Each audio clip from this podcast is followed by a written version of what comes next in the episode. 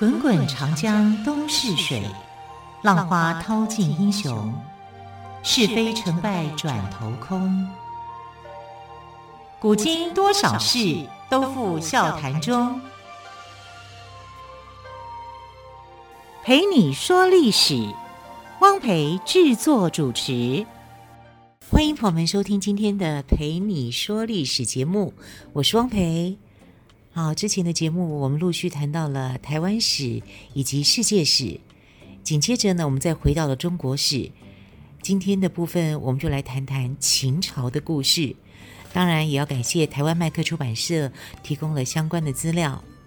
好，先来说秦朝的第一个故事，故事名称是《秦王嬴政的统一录》。西元前二五九年，嬴政出生在赵国，他就是历史上大名鼎鼎的秦始皇。秦始皇出生在赵国，得从他的父亲子楚说起。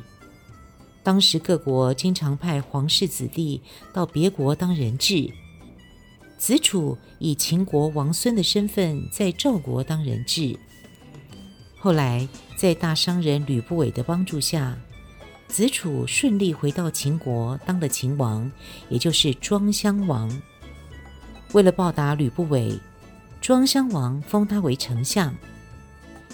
西元前二四六年，庄襄王病逝，年仅十三岁的嬴政继位。吕不韦被尊奉为相国，名为辅佐朝政，实际上却掌握朝廷大权。嬴政逐渐长大成人，越来越不满自己在国家大事上受制于吕不韦。一直在等待清除吕不韦势力的机会。西元前二三七年，吕不韦被免去相国职务，嬴政开始亲政，积极准备对外扩张。经济上，嬴政接受了水利专家郑国的建议，修建郑国渠，为秦国的富强奠定了基础。政治上，嬴政接受了客卿李斯的建议，决定先消灭韩国。西元前二三零年，秦灭韩，迈出了十年统一战争的第一步。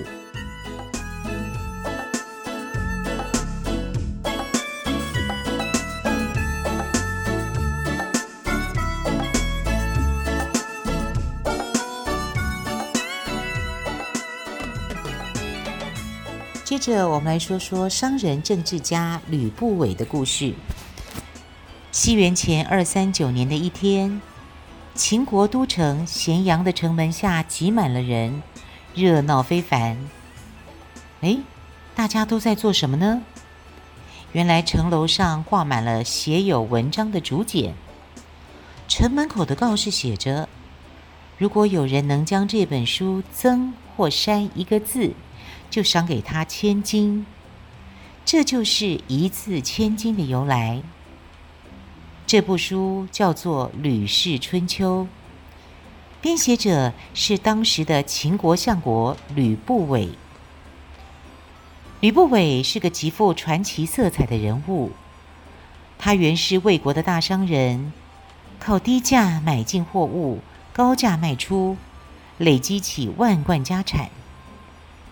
然而，他与一般商人有很大的不同，不只对做生意很感兴趣，对做官更是热衷。他在赵国都城邯郸做生意时，巧遇在赵国当人质的秦国王孙子楚，认为他奇货可居，决定帮助他返回秦国，并且出钱出力支持他取得王位继承权。子楚，也就是庄襄王即位后，非常感激吕不韦，让他做了丞相，并封他为文信侯。吕不韦终于如愿以偿，成了一人之下、万人之上的权贵。庄襄王去世后，十三岁的太子嬴政继位，吕不韦被尊奉为相国。嬴政像齐桓公敬重管仲一样，称吕不韦为仲父，国家大事都让他来决定。当时魏国有信陵君，楚国有春申君，赵国有平原君，齐国有孟尝君，他们都以招贤宾客而闻名天下。吕不韦不服气，也开始招揽天下贤士，厚待他们，宾客达到三千多人。吕不韦让门下的宾客把所学所闻记录下来，汇合诸子百家的学说，编成二十余万字的《吕氏春秋》。吕不韦也因为这本书而被称为杂家。吕不韦编《吕氏春秋》是想为自己留名，也是为秦国统一天下提供文化方面的支持。当时秦国因为商鞅变法而日益强盛，但是文化方面却不及其他国家。吕不韦深知统一天下可以靠武力，然而统治天下不能只靠武力。权倾朝野的吕不韦渐渐引起秦王嬴政的不满。嬴政已经长大成人，决心亲政。这时候，有人告发太后宫中的嫪毐是个假宦官，与太后有不正当的关系。嬴政在处理嫪毐事件的过程中，发现很多事都与吕不韦有牵连，而嫪毐也是吕不韦引荐给太后的。西元前二三七年，吕不韦被免去了相国的职务。又过了一年。嬴政下令将吕不韦及他的家属远迁蜀地。吕不韦害怕自己会被嬴政所杀，忧愤交加，服毒自杀。至此，二十四岁的嬴政终于清除了政治上的障碍，真正掌握了秦国的政权。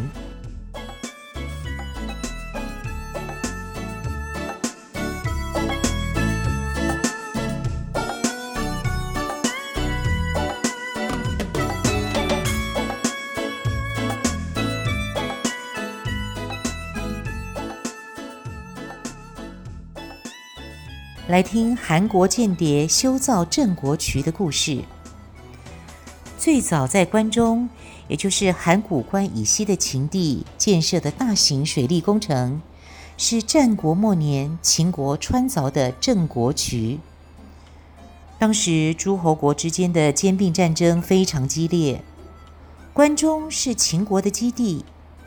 秦国为了增强经济实力，在兼并战争中立于不败之地，迫切需要发展关中的农田水利，以提高粮食产量。韩国是秦国的近邻，在七国中尤其弱小。眼看着秦国国力蒸蒸日上，对其他诸国虎视眈眈。一旦打算消灭其他诸侯国，首当其冲的必定是韩国。韩王想来想去，决定采取疲秦的办法。疲就是疲惫的疲哦，疲秦的办法。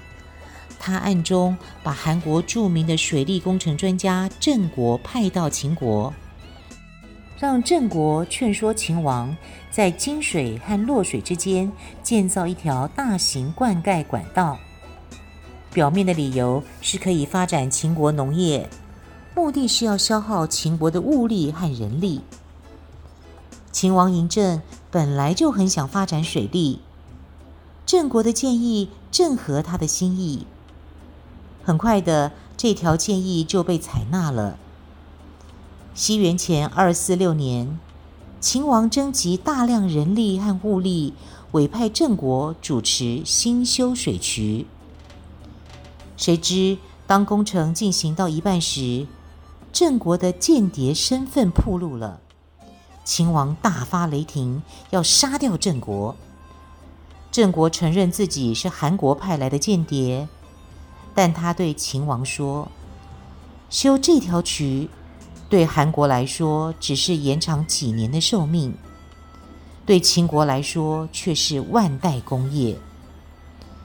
秦王想了想，觉得很有道理，而且秦国的水利工程技术比较落后，需要郑国在技术上指导。于是秦王饶了郑国一命，让他继续主持兴修工作。经过十多年的努力，水渠终于完工了。这条水渠吸引金水，东注洛水。总长达三百余里，可以灌溉农田四百多万亩，使农产量大大的提高，促进了秦国的农业发展，为秦国的统一大业提供了物质保障。秦国人为了纪念郑国的功绩，把这条水渠命名为郑国渠。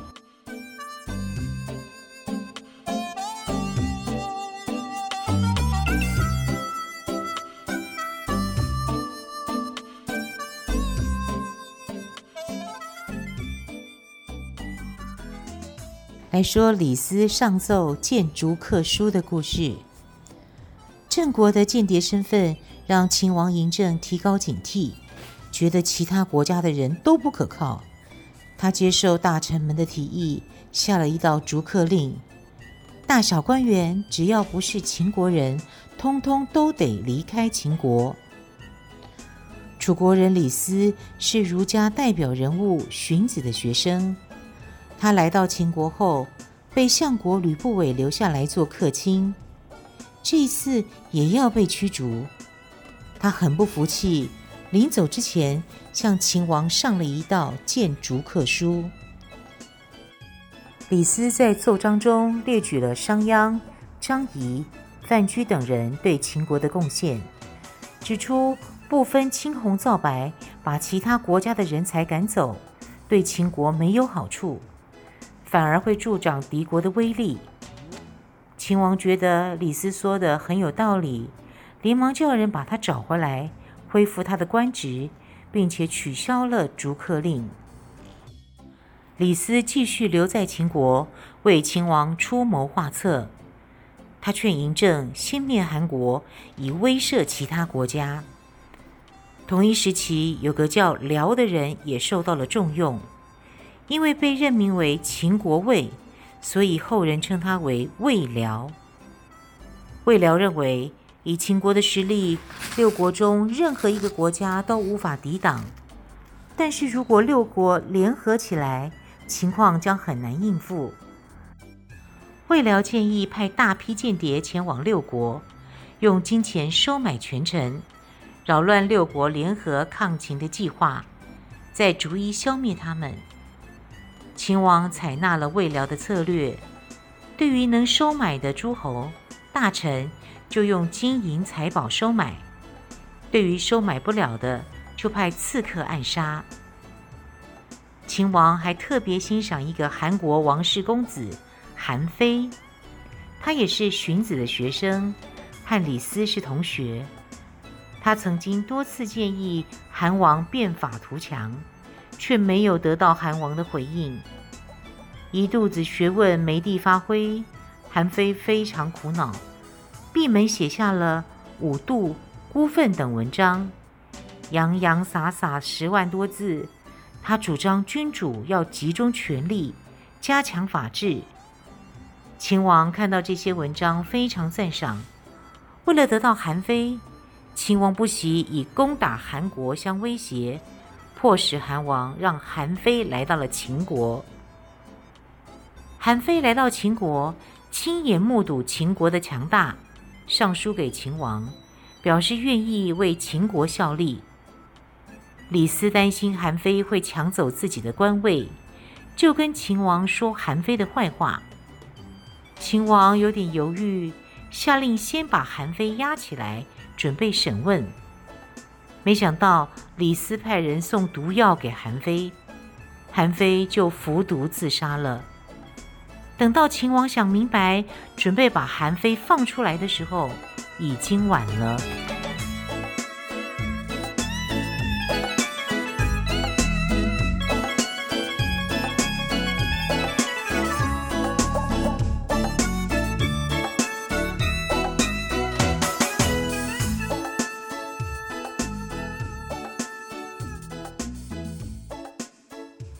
来说秦王灭六国的故事。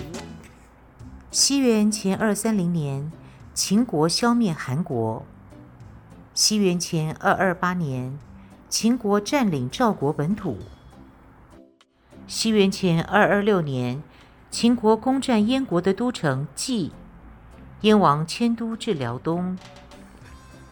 西元前二二五年，秦国消灭魏国。接着，秦王嬴政打算攻打楚国。他召集将领，询问消灭楚国需要多少人马。年轻的将领李信说：“二十万足够了。”秦王政又问老将王翦，王翦答说：“依我看，不能少于六十万。”秦王认为王翦年纪大，胆子变小了，就派李信带兵二十万攻打楚国。于是王翦就告病回老家了。结果李信打了个大败仗，将领死了七个，士兵死伤无数。秦王大怒，革了他的职，亲自到王翦的老家，请他复出带兵打仗。王翦说：“大王如果一定要我带兵，就不能少于六十万人。”秦王爽快地说：“这回全听将军的。”出兵那天，秦王还亲自到灞上，也就是现在的陕西西安东，给王翦摆酒送行。王翦到了楚国附近，命令士兵修筑壁垒，但不准出战。楚国大将项燕一再挑战，王翦也不理睬。就这样过了一段时间，项燕以为王翦是来驻防的，逐渐放松了警惕。不久，秦军突然发动进攻，六十万人马排山倒海地冲杀过去，打得楚军毫无还手之力。秦军一直打到寿春，俘虏了楚王，复除。大将项燕眼看大势已去。拔剑自杀了。西元前二二二年，秦灭燕赵，现在只剩下齐国了。齐王向来不敢得罪秦国，每逢其他国家要求求救，他都一概拒绝，以为齐国离秦国远，只要乖乖听秦国的话，就不用担心秦国会来进攻。西元前二二一年。王翦的儿子王贲带领几十万秦兵，从燕国南部直扑齐国首都临淄。没几天，秦军就攻占了临淄。至此，延续了两百五十多年的战国时期宣告结束，长期诸侯割据的局面结束。中国历史上出现了第一个统一的封建国家——秦。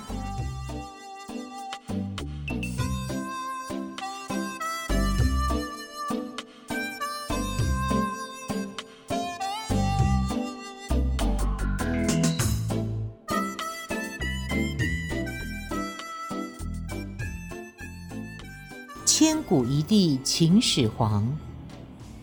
秦是中国历史上第一个统一的封建国家。秦王嬴政认为自己的功业超过以前任何一个王，应该有更尊贵的地位，于是新创了皇帝这个称号，自称始皇帝。他废除分封制，代以郡县制。建立由皇帝直接控制的官僚体系，并以秦国原有的法令为基础，吸纳六国法律的某些条文，制定了统一的法律。他统一度量衡、货币和文字，甚至还想统一人们的思想，制造了焚书坑儒的恐怖事件。秦始皇派人修筑万里长城。并修建了以国都咸阳为中心，向四面八方延伸的驰道。他还修建了世界上最古老的运河灵渠。他也大举修筑豪华的阿房宫和骊山墓，先后五次大规模的巡游。为了求得长生不老药，他派方士徐福率童男童女数千人去东海求仙，耗费了巨大的财力和人力，加深人民的苦难。但是，也有人认为秦始皇的文治武功为天下第一。称他为千古一帝。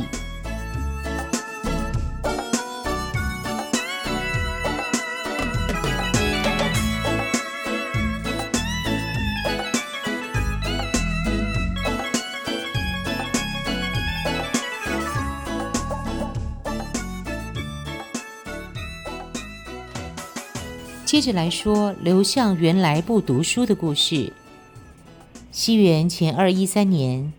秦始皇在咸阳宫设宴款待群臣，一个叫周清晨的博士借祝酒之机，赞颂秦始皇完成统一大业的盖世奇功，尤其赞美秦始皇废除分封制，推行郡县制。秦始皇听了很高兴，但是博士淳于越站起来反对，他认为。废除分封制，一旦国家发生动乱，就会面临危险。秦始皇没有制止争论，让大家发表意见。丞相李斯说：“儒生不推崇现行制度，却提倡复古，这种情况若不制止，皇帝的威信就会下降。”他向秦始皇建议焚书。除了秦记以外的各国史书，通通都要烧掉。诗、书、诸子百家的书也一律烧掉，只有医学、农业之类的书可以留下。焚书的目的是不准人们引经据典批评时政。秦始皇把焚书令交给各地官员执行，惩罚措施非常严厉。谈论诗书的处以死刑，以古非今的杀全族，官吏知情不报的，同犯罪者一样处分。命令达三十日后还没焚书的，也要治罪。一时间，举国上下大量书籍被烧成灰烬。然而，天下的书毕竟是烧不尽的。许多诗书和诸子百家的书，借由各种办法被保存了下来。与焚书同样耸人听闻的，还有坑儒事件。晚年的秦始皇沉迷于寻找长生不老之药，召集方士在宫中大炼丹药。焚书令颁布后的第二年。两个与儒生联系密切的方士儒生、侯生私下议论朝政，认为秦始皇生性残暴、独断专行，统一天下之后更是为所欲为。他们决定不再为秦始皇寻求仙药，偷偷逃跑了。秦始皇听说后大发雷霆，下令清查方士、儒生的言论。方士儒生们慌乱起来，互相告发别人的犯禁言论，希望自己可以脱除罪名。最后，四百六十多人受到牵连，被活埋在咸阳郊外。焚书坑儒，遏制了思想文化的发展，也激发了人们的不满情绪。令人感到讽刺的是，最后推翻秦王朝统治的刘邦跟项羽，都是没读多少书的人。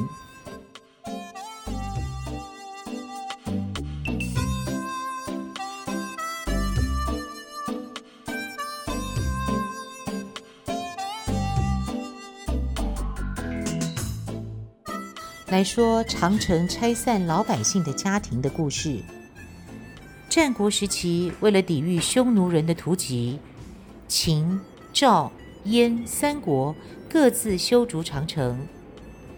秦始皇统一六国后，把这些城墙连接起来，加以补筑和修整，筑成了举世闻名的万里长城。修筑万里长城的工程非常浩大，秦始皇动用了三十万军队，加上强征来的大量民工劳力，陆续修建了十年，才初步完成这项工程。如今，万里长城被誉为中华民族的骄傲。殊不知，当年为了修筑长城，多少家庭被活活拆散。有诗云。嬴政欲四海，北逐万里城。民命半为土，白骨乱纵横。相传孟姜女与范喜良结婚才三天，新郎范喜良就被征召去修筑长城。孟姜女思夫心切，长途跋涉到长城为丈夫送寒衣。哪知范喜良早已因为饥寒劳累，在痛苦中去世了。孟姜女知道这个不幸的消息后，在长城放声大哭，哭了三天三夜，把一段长城给哭倒了。眼见倒塌的废墟下露出了丈夫的尸骸，孟姜女伤心地投海自尽。山海关被认为是孟姜女哭倒长城之处，人们在那里盖了孟姜女庙，又名真女祠。孟姜女庙前殿正中有块泥塑的孟姜女像，她身着素衣，面带愁容。殿后有一块巨石，相传孟姜女曾登时远望。因此，人们把这块巨石取名为望夫石。好啦，今天的故事就说到这儿，感谢朋友们的收听，我们就明天再会喽，拜拜。